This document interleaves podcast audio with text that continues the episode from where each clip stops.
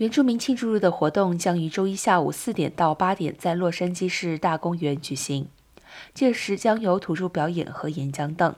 庆祝活动将由洛杉矶市议员米奇·奥法雷尔主持。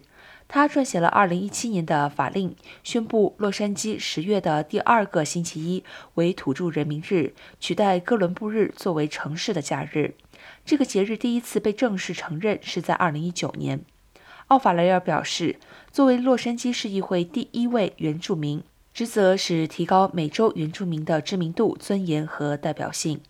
洛杉矶市和县办公室于周一关闭，包括图书馆。